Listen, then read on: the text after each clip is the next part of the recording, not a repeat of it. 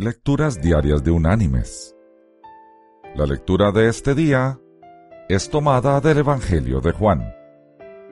Allí vamos a ir al capítulo 15 y vamos a leer desde el versículo 12 hasta el versículo 17, que dice,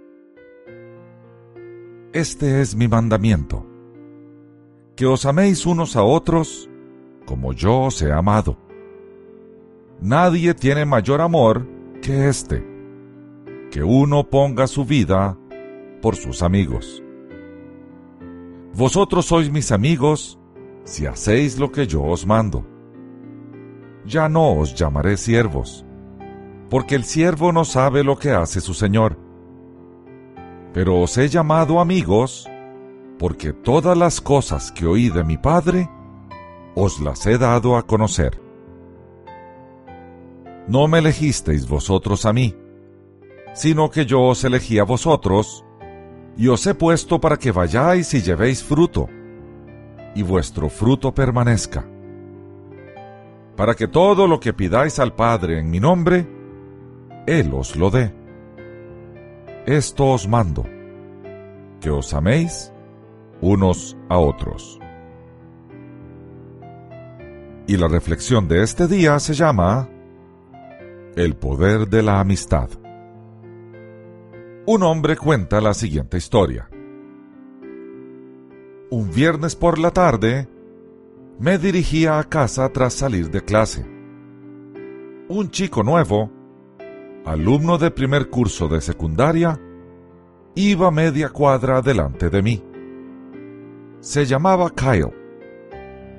Llevaba una pila de libros y tenía pinta de ser el típico alumno estudioso, capaz de pasarse el fin de semana estudiando.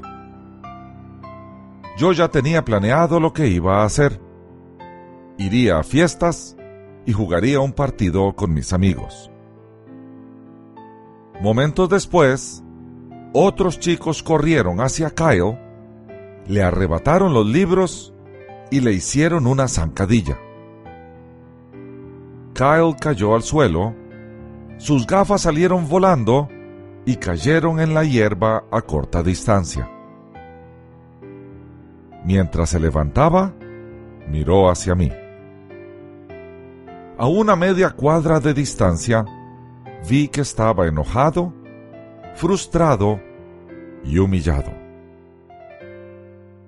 Me compadecí de él y corrí hasta donde estaba. Cuando llegué, Andaba a gatas buscando sus anteojos. Intentó disimular las lágrimas que le nublaban los ojos.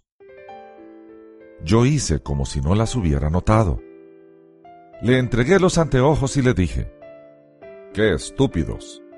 No tienen nada mejor que hacer. Kyle me miró y respondió, Gracias. En los labios se le dibujó una amplia sonrisa que evidenciaba gratitud. Le ayudé a recoger los libros y le pregunté dónde vivía. Era cerca de mi casa. Le pregunté cómo era que no lo había visto antes y me explicó que hasta entonces siempre había asistido a un colegio privado. Antes, yo nunca habría trabado amistad con un chico que asistiera a un colegio privado. Conversamos todo el camino a casa y le llevé algunos de sus libros. Resultó ser de lo más buena gente. Le pregunté si quería jugar un rato al fútbol con mis amigos. Aceptó. Aquel fin de semana lo pasamos juntos. Mientras más conocía a Kyle, mejor me caía. Mis amigos compartían mi opinión.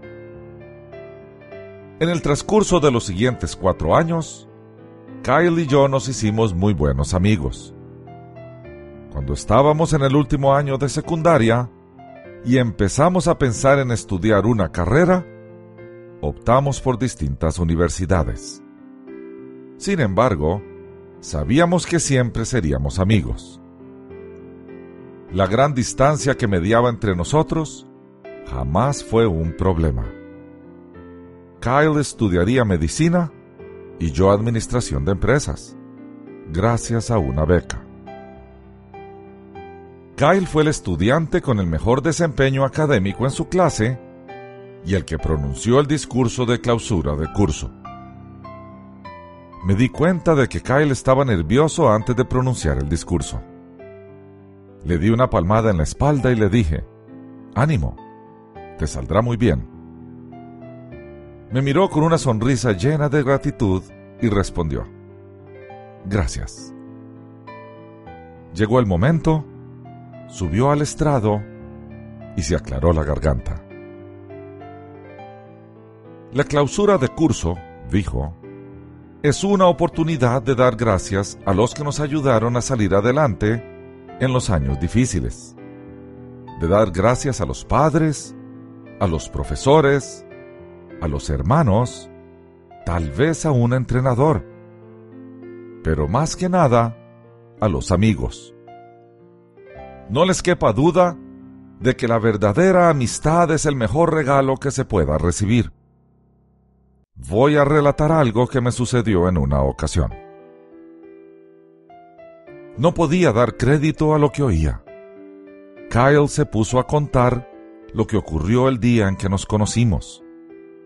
Confesó que ese fin de semana tenía pensado suicidarse.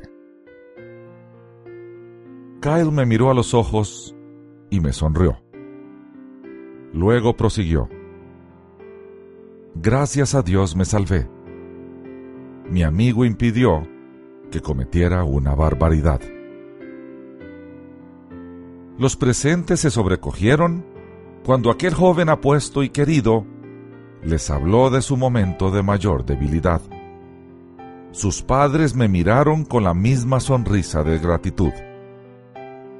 Hasta ese momento, no me había dado cuenta de la gran trascendencia de lo que hice. Y esto aprendí. Jamás debemos subestimar el poder de nuestras acciones. Un pequeño gesto puede transformar para bien o para mal la vida de otro.